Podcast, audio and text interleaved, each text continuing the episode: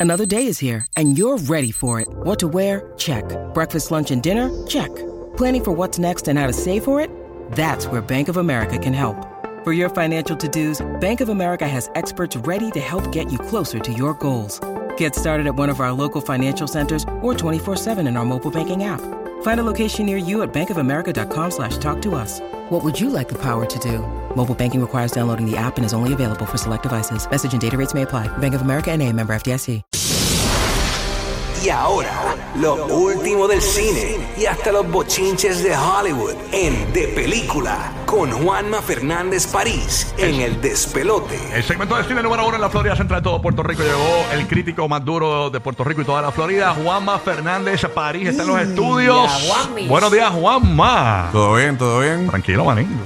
Y eso de toda la Florida, que tengo que decir que hubo un momento que fui a Orlando, cuando fui a cubrir la apertura de, de Tron, fue súper cool montarme en el shuttle y, y que estuve, escuchar el despelote en Orlando, en Ah, realidad. Así que saludos a todos los que, de momento Sí. ahí como que yo sé que yo sé que todo este tiempo nos han estado escuchando por allá, pero como que no me había, no, había hecho el clic. No, ca- no caíste en cuenta de que De- eh, nos puedes escuchar en radio terrestre ahí. Este, correcto. Así que fue súper cool eso. Pero nada, precisamente hoy el intro.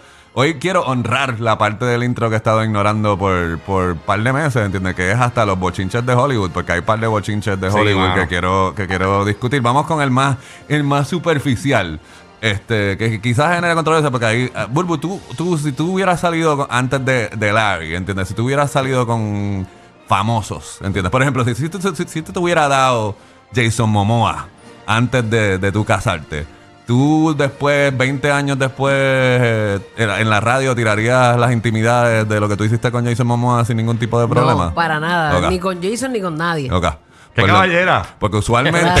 Claro. usu- usu- ¿Cómo calla? ¿Cómo calla? Pues precisamente lo de, caballe- lo de caballero, porque usualmente hay esta tradición de actores, eh, artistas pop, de ir al podcast de Howard Stern. Y entonces en Howard Stern, Howard Stern le hace, antes, obviamente, cuando era más hardcore Howard Stern, pues le hacía todas estas eh, preguntas inapropiadas. Ahí fue donde Justin Timberlake habló. ¿Le ha bajado? ¿A habló de. Stern le ha bajado? le ha bajado un chin, ¿entiendes? Eh, supuestamente, pero yo no lo escucho con regularidad, eso me cuentan. El punto es de que Gwyneth Paltrow estuvo, eh, Gwyneth Paltrow, ah, de nuevo, vamos para, para la gente que nos escucha.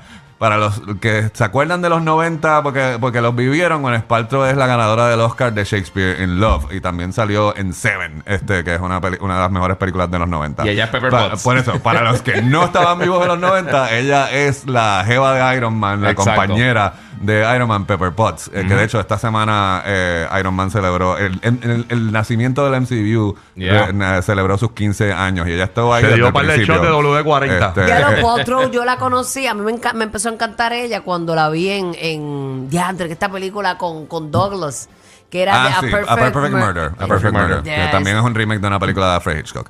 Anyway, el punto es de que en los 90, precisamente con Esparto sale en Seven, eh, conoce a Brad Pitt y eh, Gwen Esparto también era de estas actrices que era un poquito más famosa por la gente con quien estaba saliendo antes de que su carrera cogiera un poquito de impulso Sí, como estaba actriz.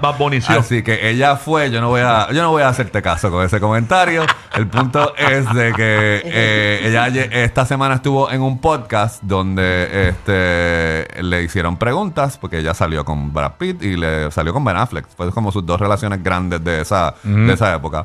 Y entonces las preguntas empezaron como de quién, quién, quién besa mejor. Los dos besan bien.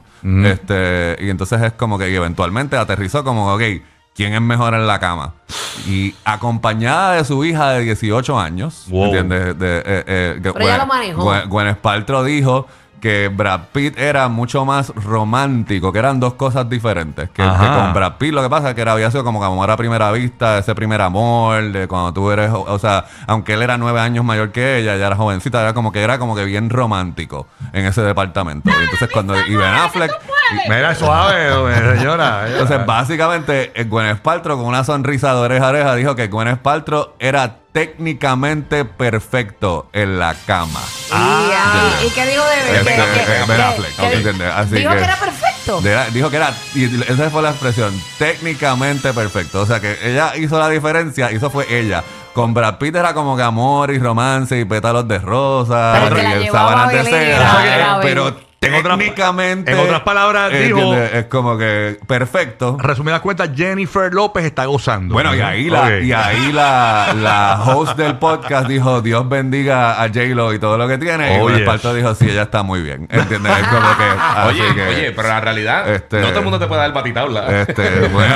Pero tener a, un hombre que, que- que se procure complacerte Lo que pasa es que. Ben Affleck era antes de, de, eh, estuvo con ella antes, de ser de ser Batman. Batman, antes de Batman, de. Así que nada, así que ya sabemos Wow. entre la competencia entre Ben Affleck y O sea que ya sabemos por qué eh, J-Lo se deja a Alex Rodríguez y rápido empata con Ben Regresa. Ya Affleck. sabemos por qué eh, J-Lo tolera Ella la cara de un- amargado de Ben Affleck, ¿entiendes? Porque aparentemente él es más contento en otros Ella hizo un departamentos. canelo flashback y dijo, pero te voy a buscar aquí, pidiri, pidiri, eh, Juaninoa, no, Ben Affleck. Ahí, ahí me quedo. Entonces, esta semana yo no me voy a, como tenemos un estreno bien grande de cine que voy a estar hablando Sí. ya mismo, pues el otro chisme que voy a estar hablando es de que ahora mismo hay una huelga Sí. en Hollywood, ¿entiendes? Una huelga que pasó, pasó también a principios de los 2000, no es la primera vez que los guionistas, el, el WGA, que es la- el Writers Guild of America, Sí. se va de huelga. eh, y de hecho, la última vez que se fueron de huelga fue cuando se le atribuye el momento en, del- entre los 2000 donde empezó reality TV, ¿entiendes? Como no se le podía, como no se podía filmar nada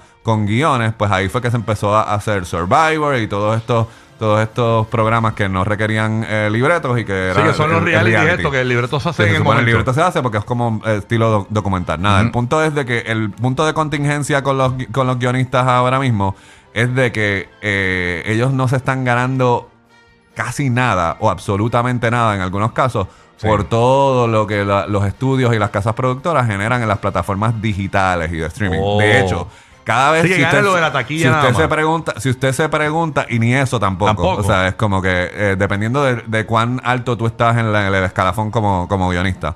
Eh, pero como que el que escribe para las series de televisión, ¿entiendes? El guionista que tú no sabes, que tú no conoces el nombre, ¿entiendes? Esa gente gana muy poco. Sí. Y sin embargo, con el guion es que se hace, que, con que el guion es que se hace todo.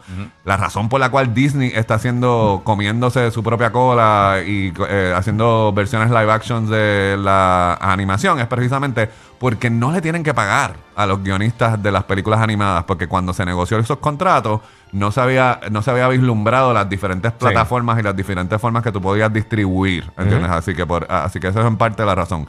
Así que ellos tienen una pelea y lo que pasa es que está trancada la cosa. Los estudios dicen que los cambios que está exigiendo la, la Unión son, le van a costar unos 474 millones al año. Wow. Y entonces dicen, no, mira, eso, como eso no es real. Lo que tú-". entonces, entonces ahí lo que ellos dicen es que eh, los guionistas y el- el- la Unión lo que dicen, bueno, está bien, son 474 o sea, millones al año, pero los CEO de cada uno de los estudios y todo lo demás colectivamente generaron más de no- 925 millones en bonos y cosas que no son el salario Exacto. el salario regular. Así que esa es la pelea. De nuevo, ¿cómo usted le afecta esta pelea de ricos? ¿Entiende? Es de que entonces, pues ahora mismo, de ahora en adelante, eh, Netflix, Disney, la, lo- lo- o sea, o sea, Saturday Night Live, se acabó, Wow. Sí. Jimmy Fallon, ¿entiendes? De momento, para no romper con las reglas de unión, para que, porque después puedan haber multas, Sí. pues se cesa la producción de cosas que necesitan libretos. Así que mientras más se extienden y no llegan a un acuerdo, vamos a llegar a un momento donde si se tranca el bolo y se dura por mucho tiempo, pues no va a haber cosas para estrenar nuevas y no va a haber. Anda, eso, eso es un delay, eso es como el- los vagones. el miedo es, el miedo es Sí. que entonces de la misma forma que se coló el reality, pues se cuele el AI y que, se pongan, que se a hacer libretos por Sí. AI que no le tienen que pagar a nadie y que entonces eh, eh, de momento se abra el- la y puerta va a ser para el ese tema en la cosas. próxima hora. Arrancamos con ese tema. Sí. Eh, eh, vamos a hablar de, de- ¿Tienes miedo del AI? O sea, de que en tu, de pierdas tu trabajo por culpa del Yo AI. tengo miedo de AI Vamos porque yo he visto eso. Terminator. O sea, en todas las películas donde hay inteligencia artificial, los robots nos matan. Anyway, para cerrar, porque se me acabó el tiempo, pero tengo que hablar de Guardians of the Galaxy 3. Así que la versión corta de la reseña que ya está arriba en el, en el portal cibernético del, nue- de- del nuevo día. Y después ah, yo hice un criticones con Mario Alegre, eh, que voy a estar subiendo el link más tarde. Y es hoy en Guapa eh, a la una de la tarde tengo exclusivas con, la- con las estrellas de Guardians of the Galaxy. Y este domingo a las diez y media hay un especial verano de película vera- eh, 2023 que es con Guardians. Pues la película es un cierre genial a la trilogía. es como que es una eh, o sea, de nuevo. Y precisamente lo que me gusta de la película es que funciona y está conectada a las otras dos películas de Guardians. No es nada de construir otras cosas, no es nada, es un cierre. James Gunn literalmente se nota que ama a esos personajes. eh, de hecho, me molesta. Ahora que pienso lo que hicieron con ellos fuera de las manos de James Gunn, o sea, fue un desperdicio haberlos puesto como de sidekicks de Thor y todas esas cosas que hicieron. Eh, cada uno de los personajes tiene un momento para brillar. La película arranca de una forma totalmente inesperada, que no es como uno piensa que va a Sí, arrancar mano. una película de superhéroes. Así que eh, no es por ser marvelista, es que Guardians of the Galaxy Está bien buena. A mí siempre es una de mis películas favoritas. Estoy contigo. Sí. Y este es un excelente cierre, este, porque ahora pues James Gunn se va para se va para DC Sí. y nadie va a poder. Yo sé que Disney va a intentar seguir con algunos de estos personajes, pero no le va a quedar igual como. Así que si usted disfrutó de la primera Guardians of the Galaxy, no se pierda Guardians of the Galaxy Volumen 3 que va a quedar más que satisfecho. Y ya está en cines en Puerto Rico todo, ya de hoy y mañana en toda la Florida. Eh, así que- es- desde esta noche hay, co- Eh, hay exacto. exhibiciones En la en la Florida Florida, ya. pero oficialmente mañana, mañana viernes. Así que si quieres seguir hablando de Guardians eh, y del resto de lo que hay disponible por ahí en el weekend, este Juanma Paris Cine en Instagram me da un follow, seguimos hablando. Y pues, no hay espacio, pero eh, may the force be with you. Eh, Así es, todo este, la fuerza la que- papalote. Gracias, Juanma. Y recomendaciones de Netflix y todas las plataformas digitales, Juanma París Cine. En Facebook, la comunidad de cine más importante en español de películas Wow. TV, sígala. Aquí está Chucky y Bizarrap.